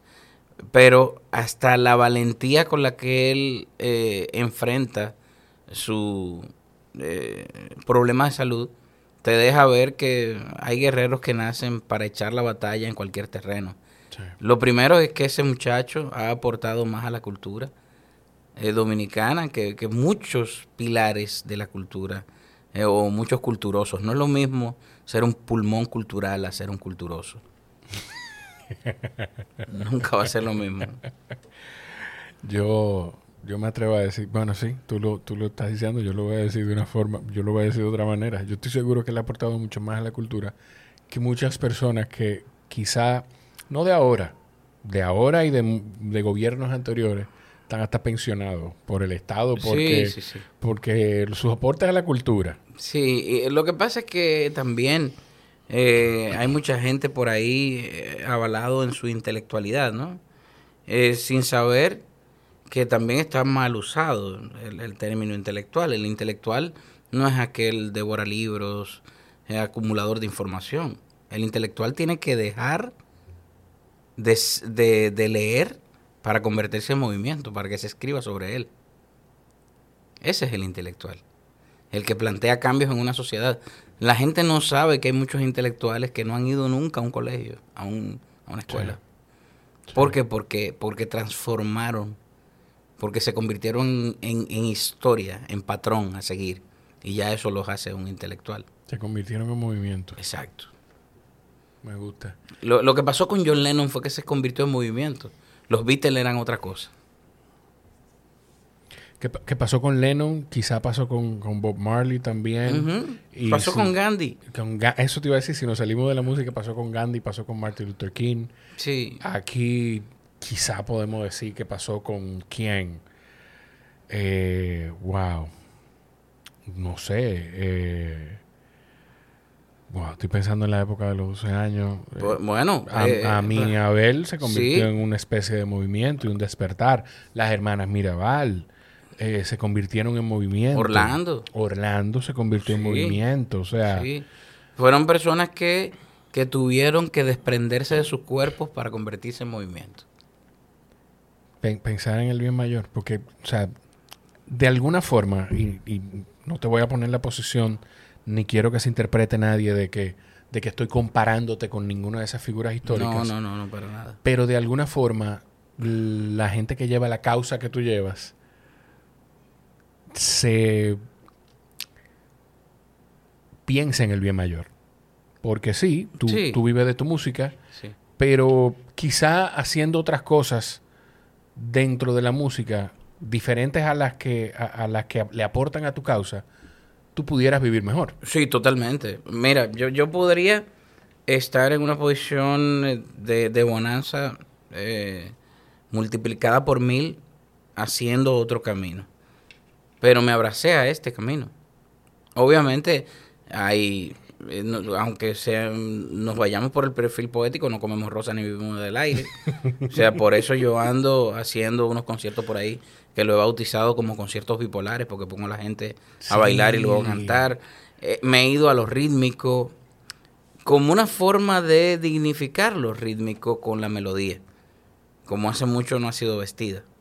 Entonces, yo, yo creo que muchas veces hay que sacar a pasear la melodía, sacarla a bailar. Yo, tú sabes que vi un video, yo no recuerdo si fue en tu Instagram, de uno de esos conciertos bipolares, de un momento de, esos- de uno de esos conciertos bipolares. Y cualquiera pensaría que cuando tú empiezas a cantar a un ritmo distinto que el de la banda, que la banda se detiene, pues ellos pudieran extrañarse o pudieran buscar qué hacer, que no estar ahí. Pero todo el que estaba ahí, o sea, estaba pendiente y viviéndose el momento y sintiendo la música. Claro. O sea, yo, me, yo le puse como mucha atención a los músicos, a los cantantes.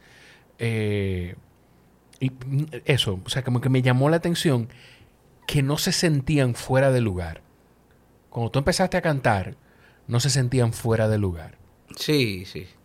Porque es que yo creo que al final el, el ritmo... Estamos hablando de que tú haces, de que tú estás haciendo esos conciertos bipolares, eh, tu música y merengue típico. No. Sí, sí. eh, o sea, eh, he flirteado con todo eso. Correcto. He hecho merengue típico, he hecho salsa, he, he hecho más bachata, obviamente, porque mis canciones, al ser románticos subversivas, pues se adaptan un poco más a la marga de la bachata.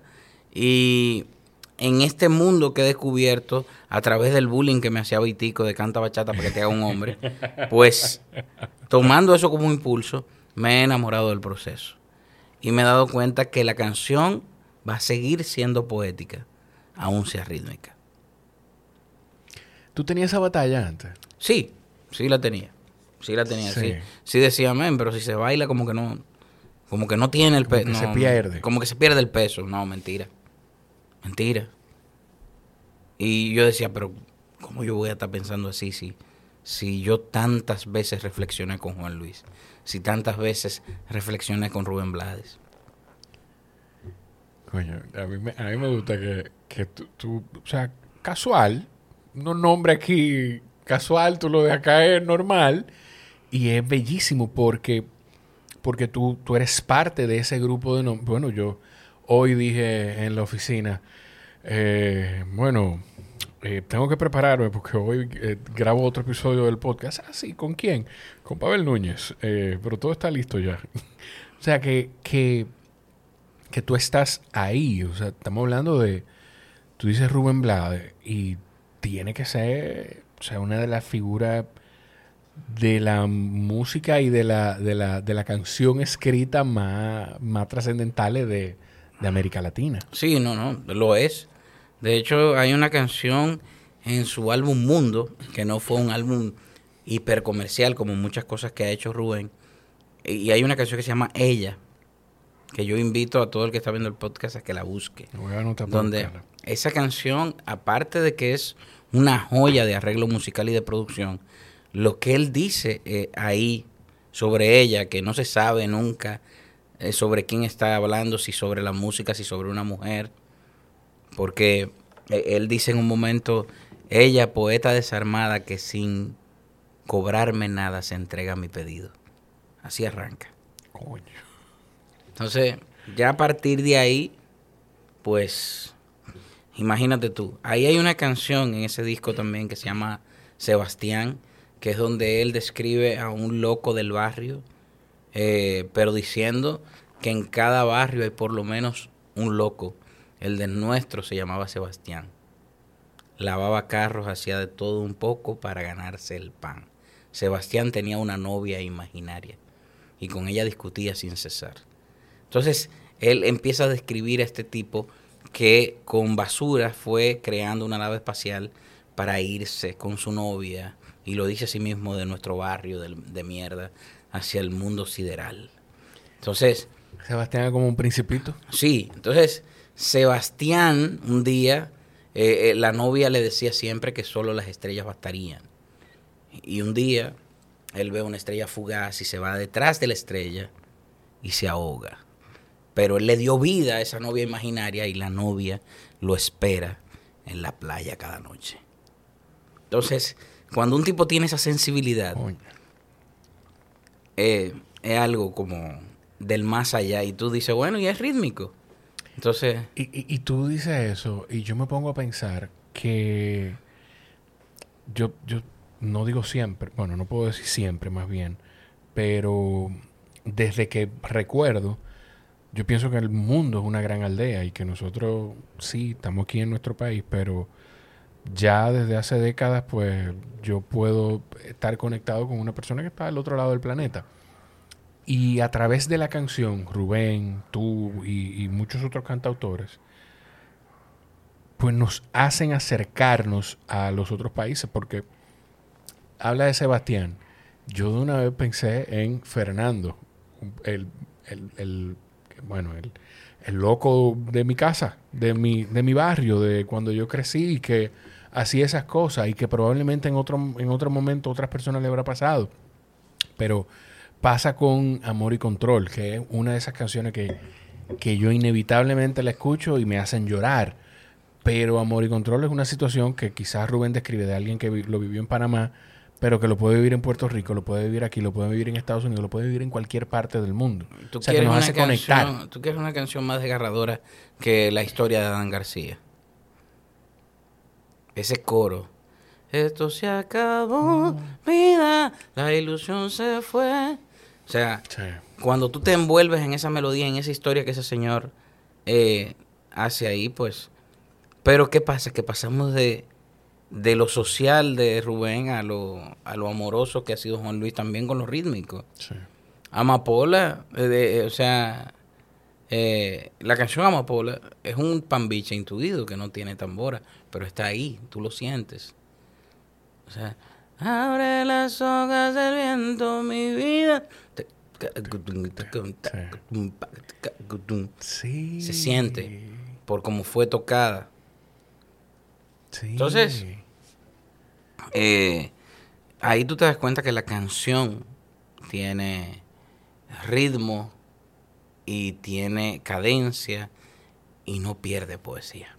¿Tú no, tú no has grabado nunca con Junior, Pavel. Yo no recuerdo ver... ¿Con eh, Junior? Junior Cabrera. Ah, Junior, no, eh, he grabado cosas muy eh, por encargo, por así llamarlo. O sea, Pero el- he participado con él con jingles, Ok. eh, a través de Vitico muchas veces fui a su estudio, pero no, no. Víctor, Víctor tocó tanta gente en la industria. Eh, sí, fíjate que te dije que todos tenemos en común al terror, pero también todos tenemos en común a Víctor Víctor. Yo grabé con un nómico hace tres, cuatro semanas y él me contaba de que probablemente, bueno, estoy parafraseándolo y quizás no fue esto que dijo, pero creo que ese fue el significado, me atrevo a decirlo. Víctor Víctor quizás hasta lo salvó porque se convirtió en una figura paterna. Sí. Una figura que le decía a tal hora, tú tienes que estar aquí adelante porque yo te vengo a buscar. Sí, sí, sí. O sea, Sí, sí. ¿de dónde, ¿de dónde sale eso? Eh, ese fue el compromiso social que nadie conoció de Víctor Víctor porque no era mediático. Tenía sus cosas, ¿eh? O sea, era una persona que, que a veces tenía sus contradicciones, sus Ser cosas, humano. un ser humano. Claro. Pero pero Vitico era ese tipo. Así te puedo decir también de la eh, el ser solidario que está detrás de José Antonio Rodríguez. Una persona que mucha gente lo ve, ah, no, mira, fue ministro, fue esto, Sí. fue lo otro, pero nadie se ha detenido a observar porque él no hace que se observe a ese ser solidario que hay detrás de ese corazón. Esa Entonces- familia completa. Sí, Esa familia sí. completa. Son gente, son gente, gente, Sí. ¿entiendes? Sí, gente. Entonces, Sí, tú, tú- tú conoces a Babeto y... O sea, son mis primos. bueno, ya. Entonces, eh, porque venimos, yo, yo soy Ramírez también. Entonces, por ahí hay un linaje. Que ojo, que yo he hablado un par de veces aquí de Babeto, pero Babeto y yo no es que hemos compartido y no hemos... De hecho, Sí. no, ha- no hemos podido... Yo quiero... Yo estoy loco por traerlo al podcast. Pero es que es el, tipo de persona que es. Que Mira, tiene que venir de su no, papá y, y- de su mamá. y- eh, eh, o sea, es imposible no darte cuenta del ser humano que es cuando tú lo conoces. Y no, no también. Que yo No, me no, imagino que ese no no vino de... eh, iban a decir nobleza y dijeron no, no do- dos veces. y ya. Son gente noble, man, gente muy, muy, muy grande. Entonces, eh, te puedo hablar también así con mucha propiedad de, de Fran Seara. Sí. O sea, un tipo... eh, Fran es un corazón con patas. Y son gente que tocan a mucha gente todos los días y que nadie se entera. sí. Que todos los días están llamando a alguien para decirle, te llamé solo para saber cómo estás, eh, saber a qué hora te paso a buscar.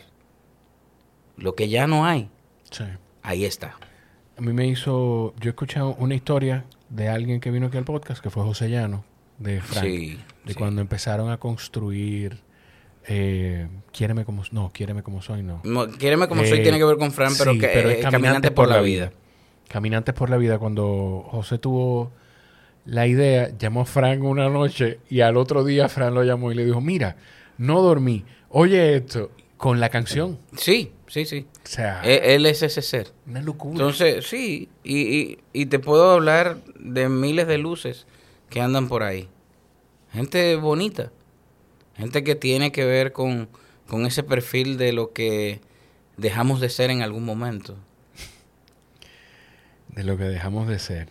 Ay, ay, ay. Tú, ¿cómo tú tomaste e- esos pasos de, de Ariel en la música? Eh, como algo muy natural, porque a mí me hubiese encantado contar con todo ese apoyo. Y, y no, no vacilé en dárselo.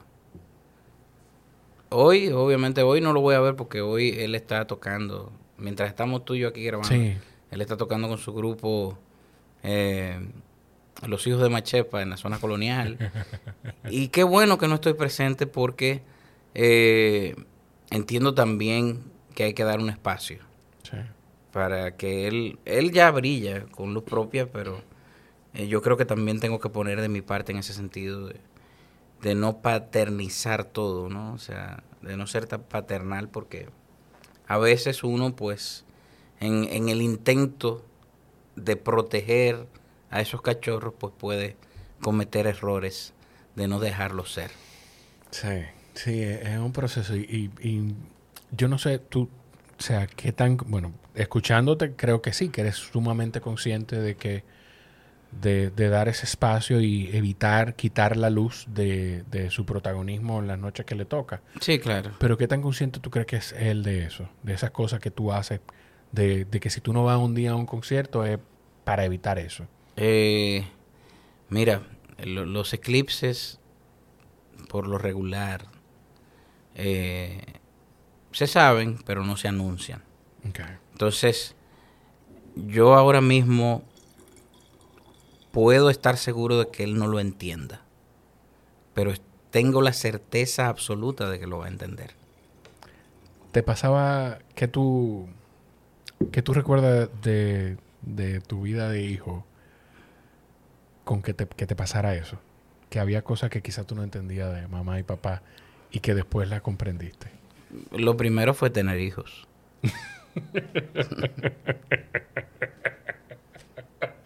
y ahí en adelante, pues todo. Sí, es como, como un chip que, Sí. que cambia todo. Lo, lo primero ahí yo empecé a entender. Cuando tuve a mi primer hijo, que fue Ariel. Hasta ahí yo no entendía mucho. Y luego empecé a, a entender la libertad de mi madre, la, la libertad también de mi papá, o sea, ellos como individuos, lo que tenían que hacer para ser ellos. Pero mientras tanto no, había muchísimos cuestionamientos y, y muchos desencuentros. Pero yo no me iba a pasar la vida en eso tampoco. Claro. O sea que empecé, empecé también a, a- a emplearme hasta el punto de ser yo y tomar un camino y una decisión. Y creo que eso es lo que le tocaría a la hora. Eso es lo que le toca. Eh, tú, tú hiciste una de, las de las anécdotas que hiciste en, en ese taller de ahí en, en la zona. Yo no sé, ya yo no sé si llamarle zona colonial o ciudad colonial, porque hay uno de los dos que no se utiliza, pero nada. Pero bueno, la eso, zona. La zona. Eh, de Teddy y de Vitico. Sí, claro, claro. Yo, yo, obviamente, como buen hijo que me doblaba la edad, yo me, recibía para, para hurgar en las canciones que yo iba haciendo. Él sabía que en ese momento yo estaba bastante amargadito y eh, yo llegué con la canción. Entonces la canción tiene un, eh, una parte que dice, el viento sigue intacto para respirarlo, solo faltas tú. Y él me corrigió, me dijo, mira, eh, esa frase dice que el viento sigue intacto para respirarlo, solo faltas tú. Y lo que se respira es el aire animal. Entonces, yo entré en disputa con él porque habíamos hablado dos semanas antes del- de la licencia poética. Esa licencia que tienen los escritores para decir cosas que parecieran no tener sentido, pero sí lo tienen, sí Claro. tienen un sentimiento detrás. Y le reclamé eso, y le dije, pero tú me dijiste hace dos semanas. Y él, otra vez despectivo, me dice, ¿cuál es el punto? Dime, explícame. Yo le digo, bueno, en ese momento articulé algo que sonó muy bonito y poético. Le dije, bueno, esa fue mi forma de no decirle a esa mujer en la canción, una canción tan poética, estoy aficiado de ti.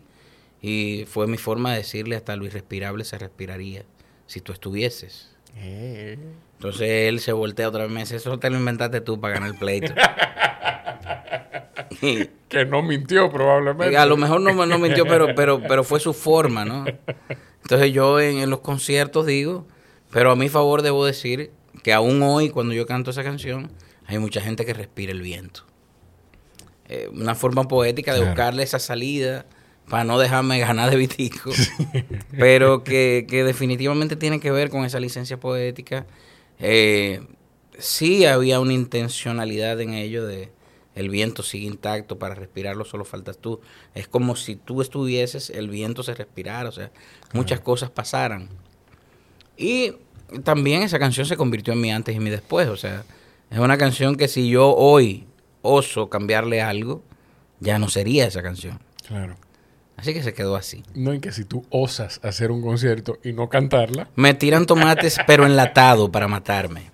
O sea, no di que tomate, no, no, no. Tráiganlo ahí de la marca Victorina, de lo que tú quieras y vamos a partirlo.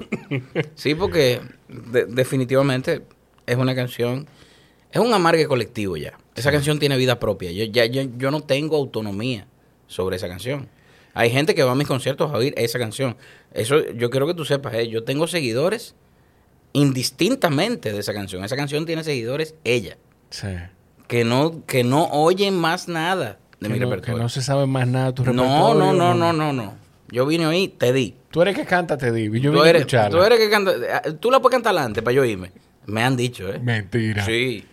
A mí hubo una persona que me dijo, yo tengo trabajo mañana, tú no puedes cantar te di ya. ¿Qué? A ese nivel. Sí.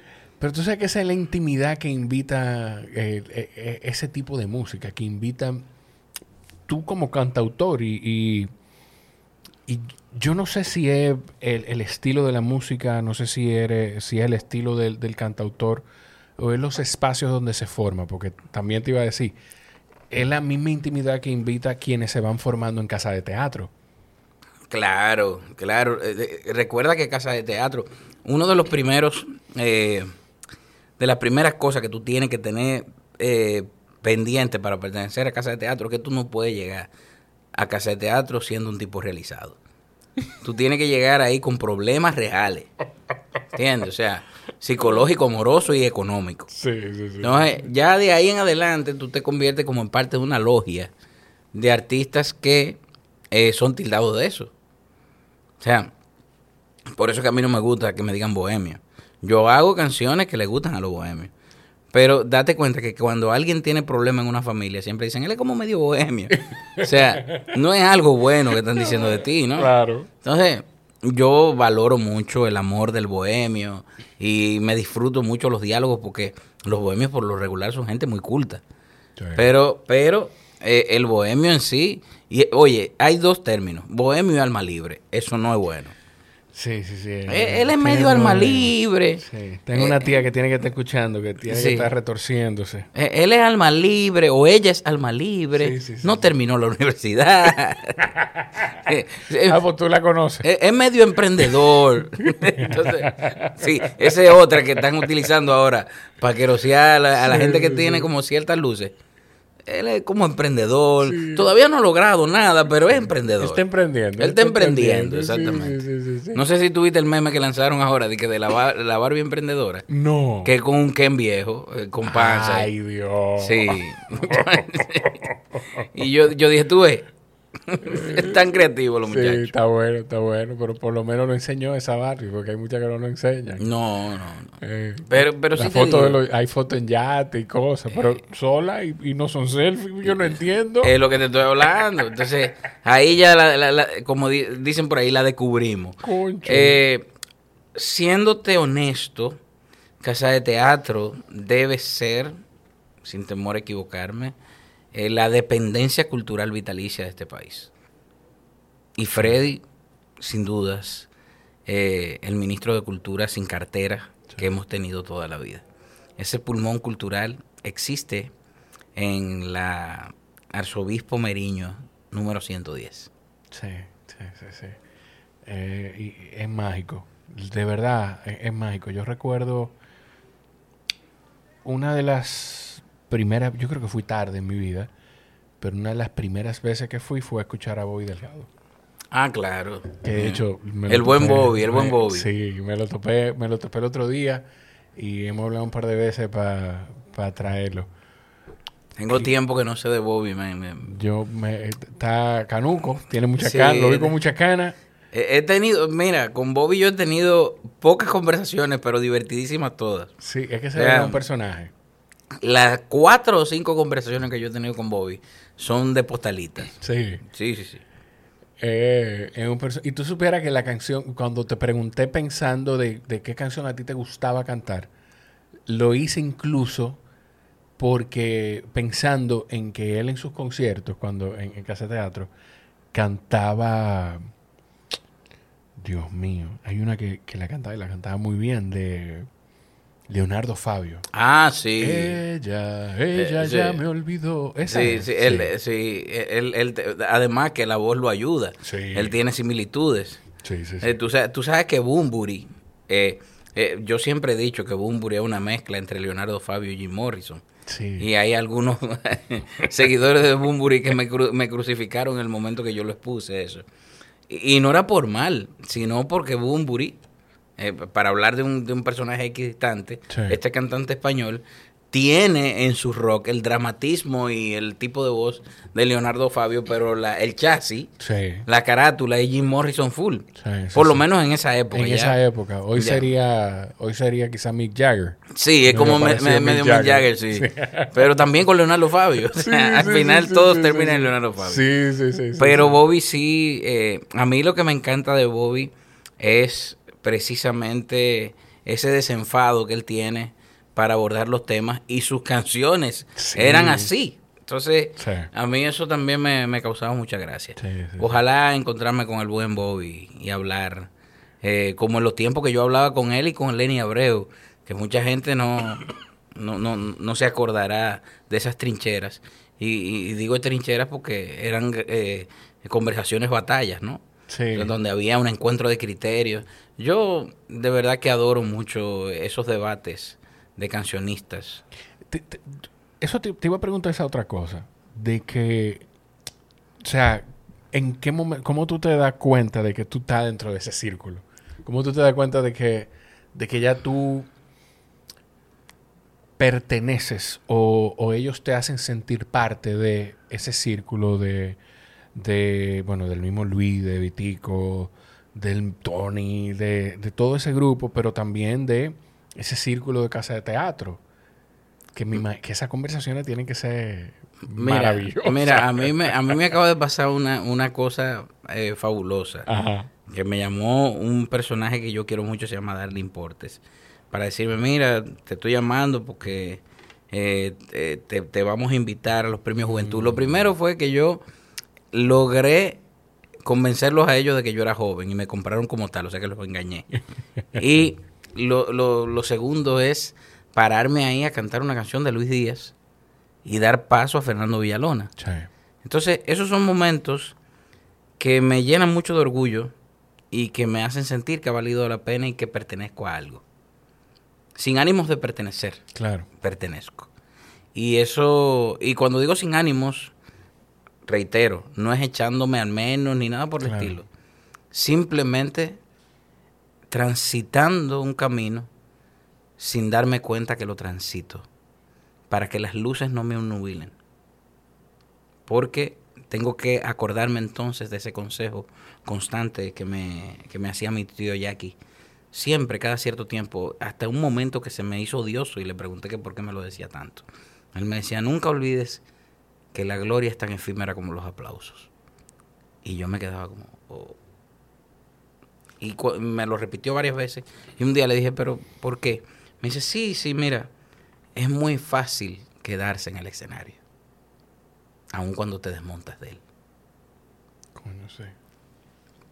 Muy fácil porque las luces te, te, te vuelven loco. O sea, es muy lindo. Cuando tú ves esas luces así, que tú no logras ver a las personas que están allá al fondo. Que Tú no ves a quienes te aplauden. eso te vuelve loco. Esa adrenalina de, de oír a, a- a personas cantando tus canciones, que tú puedes dejar de cantar y ellos siguen, eso te puede volver loco. Entonces, es tan efímera como los aplausos. Coño.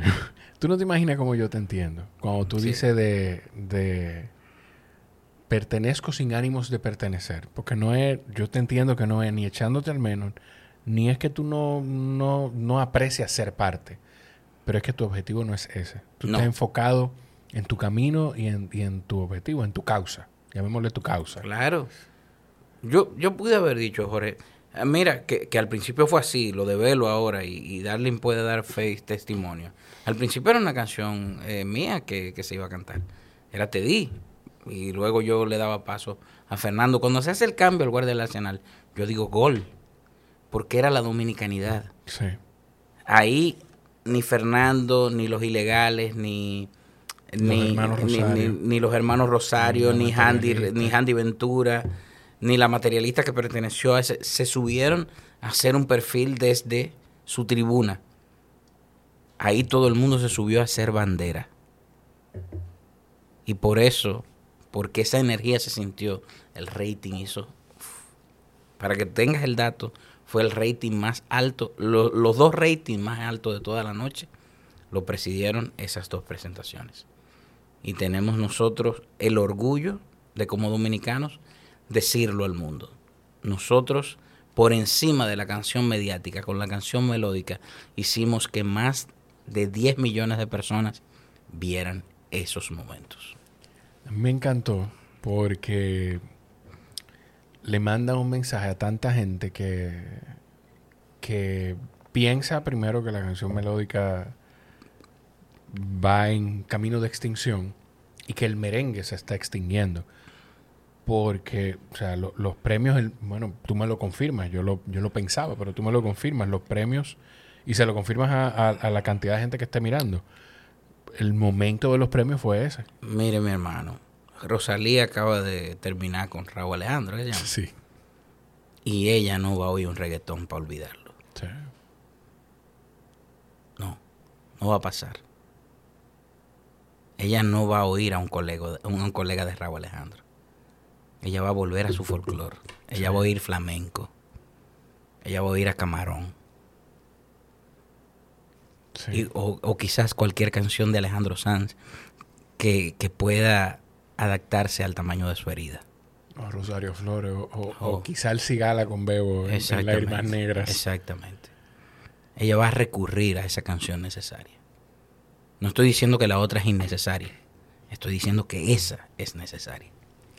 La otra tiene su momento, pero esta es necesaria. Sí. La gente elige bailar más no sentir. La gente baila un rato, siente todo el tiempo. Coño.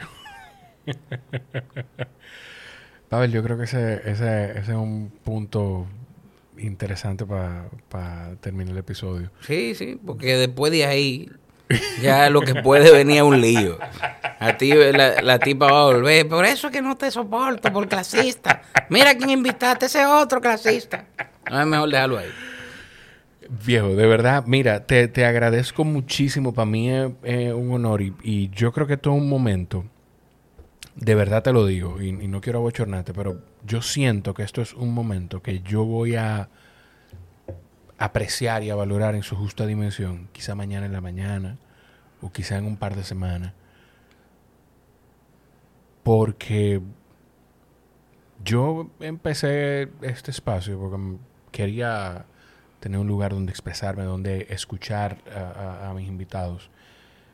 Y he tenido la oportunidad, tenerte de frente me, me hace pensar y me, y me permite, me obliga a hacer esa, e- e- esa pausa y pensar en la gente con la que yo no me imaginé que iba a tener de frente para conversar, personas a quienes yo he admirado dentro de lo que te incluyo, eh, y que y que iba a tener la oportunidad de, hab- de hablar con esas personas. Entonces, tú has causado un efecto enorme eh, eh, aquí.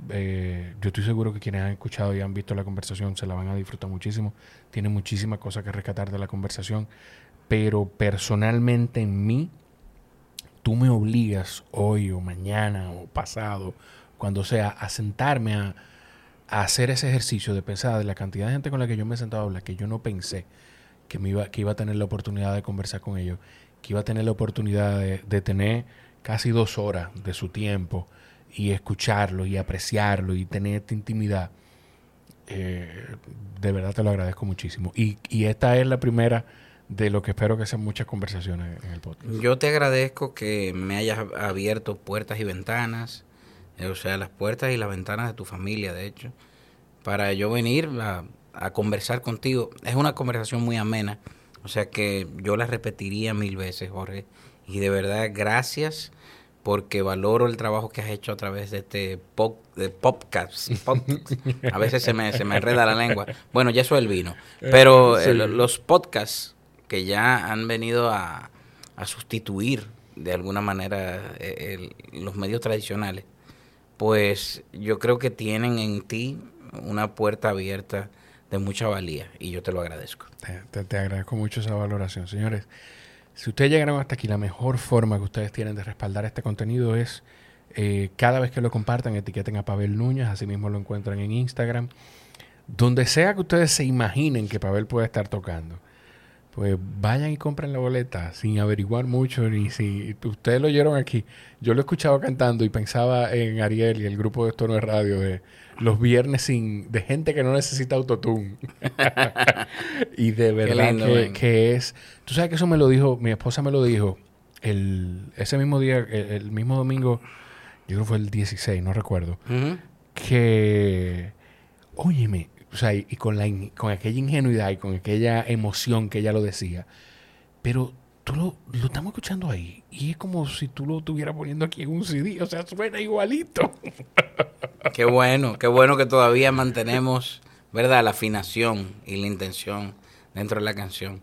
Eh, si tú supieras, Jorge, hay un compromiso en eso también. Sí, Uno tiene que ser estudioso de, de esas cosas que tienen que ver con el oficio. Y mucha gente también a veces se descuida en ello. Eh, el, el- oficio no solo, si vas a hacer canción, tiene que ser de escritura, también tiene que ser con el instrumento, con las cosas que vas a cantar, el repertorio que vas a elegir. Yo eso me lo tomo muy en serio. Y qué bueno que la gente lo bien tome. Si llegaron hasta aquí, gracias. Eh, etiqueten a Pavel cada vez que compartan el episodio. Y la otra forma que tienen de respaldarme pues es yendo al Instagram de Mr. Home, arroba Mr. Home RD, que es el patrocinador de este podcast, o vayan a www.mrhome.com.do para buscar información. Quizá ellos lo pueden conectar con algún asesor inmobiliario, porque probablemente tú estás preparado para comprar tu primera vivienda o hacer una inversión en el sector inmobiliario y ni te lo imaginas. Solamente te hace falta la asesoría de ellos. A ver, un honor a ustedes. Para mí las gracias que tú me das son un premio y te doy las gracias yo a ti.